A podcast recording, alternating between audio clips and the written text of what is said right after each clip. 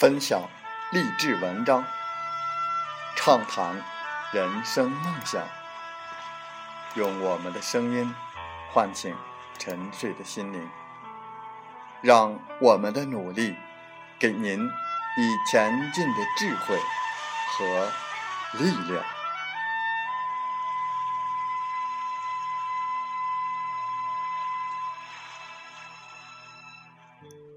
打开心门。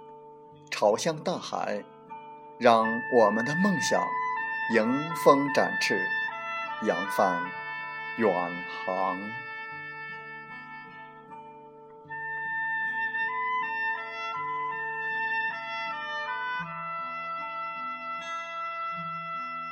欢迎来到荔枝电台，您现在收听到的是《听海风吹》节目，我是主播吉远。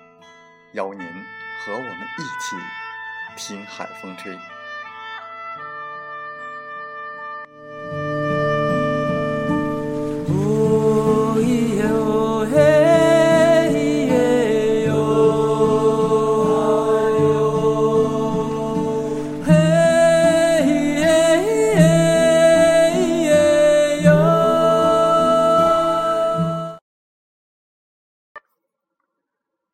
有一位哲人曾经说过：“一双灵敏的耳朵胜过十张能说会道的嘴巴。”由此可知，耳朵的倾听在人际交往中非常重要，其作用不亚于嘴巴的表达。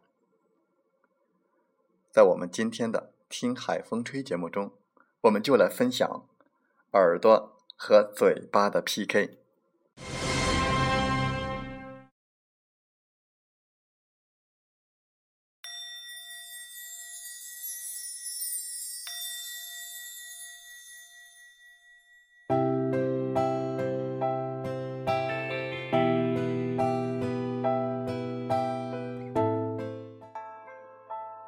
某位知名人士曾说：“一个日理万机、交际广泛、能取得卓越成就的人，绝对也是世界上最好的倾听者。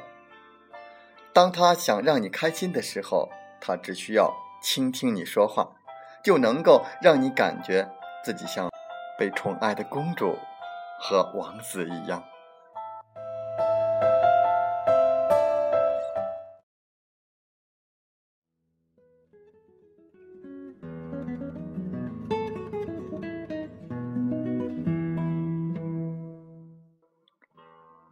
美国人德怀特·佛罗曾经做过摩根的法律秘书，后来他被总统克里兹任命为驻墨西哥大使。然而，做驻墨西哥大使却并不是一件容易的差事，因为墨西哥对国际关系是非常敏感的。可出人意料的是。佛罗在第一次拜见墨西哥总统卡尔斯的时候，就就得到了对方的赞誉。卡尔斯总统认为他是真正进退有度的大使。这位大使到底做了些什么，让总统对他如此另眼相看呢？其实，佛罗所做的仅仅是称赞了总统厨师的厨艺。抽了一根雪茄，并请卡尔斯总统发表了一些个人看法，类似墨西哥的现状如何，内阁对墨西哥的希望是什么，卡尔斯总统对未来有何看法和规划等。无疑，佛罗是一个优秀的说话高手，他非常善于给他人机会来展示自己。他又是卡尔斯说话，并专心地扮演一个全神贯注的倾听者，这样弗罗在无形中就表达了对卡尔斯总统的尊敬，给对方以满足感和荣誉感，并顺利的赢得卡尔斯总统的欢心。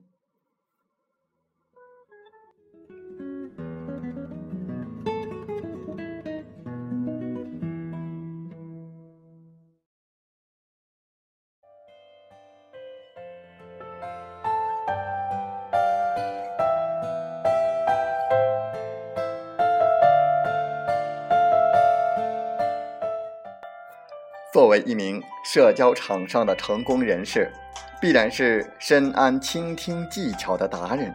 实际上，假如你曾经仔细的留意过，你会发现，倾听跟成功人士之间存在着割扯不断的关系。美国著名的政治家海约翰，也是最优秀的倾听者之一。有人曾这样称赞他：约翰是一名出色的演说家，更是一个。最好的倾听者，当他倾听别人说话的时候，他的姿态、表情、眼神等，无一不向对方传递的恭维。这种被恭维的感觉，会让他人非常的愉悦。不管是谁，只要跟他说上半个小时的话，都能感受到这位先生对自己的认可和尊敬，并获得极大的自我满足感和成就感。美国的前副总统豪斯也被人称为优秀的倾听者。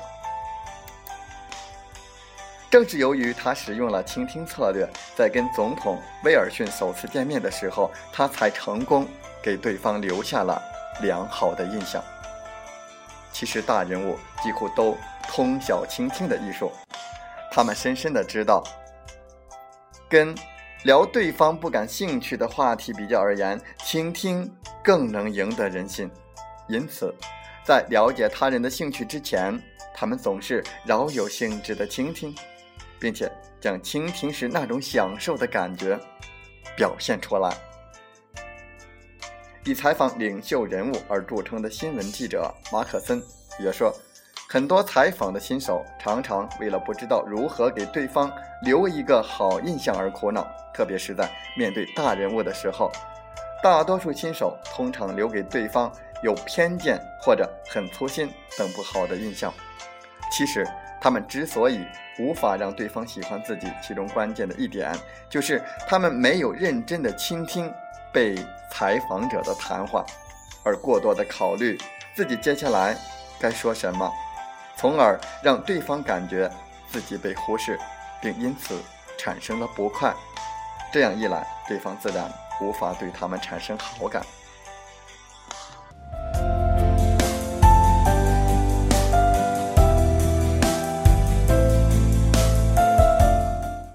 很多大人物也表示自己喜欢那些善于倾听的人，而不是健谈的人。所以说，倾听。是一项非常重要而又难能可贵的才能。总之，说话高手都明白一点：倾听是自己所能给予对方最好的、最有效的恭维。倾听不仅是一种十分简便的取悦于人的方法，而且还是诱导他人说出更多秘密的良策。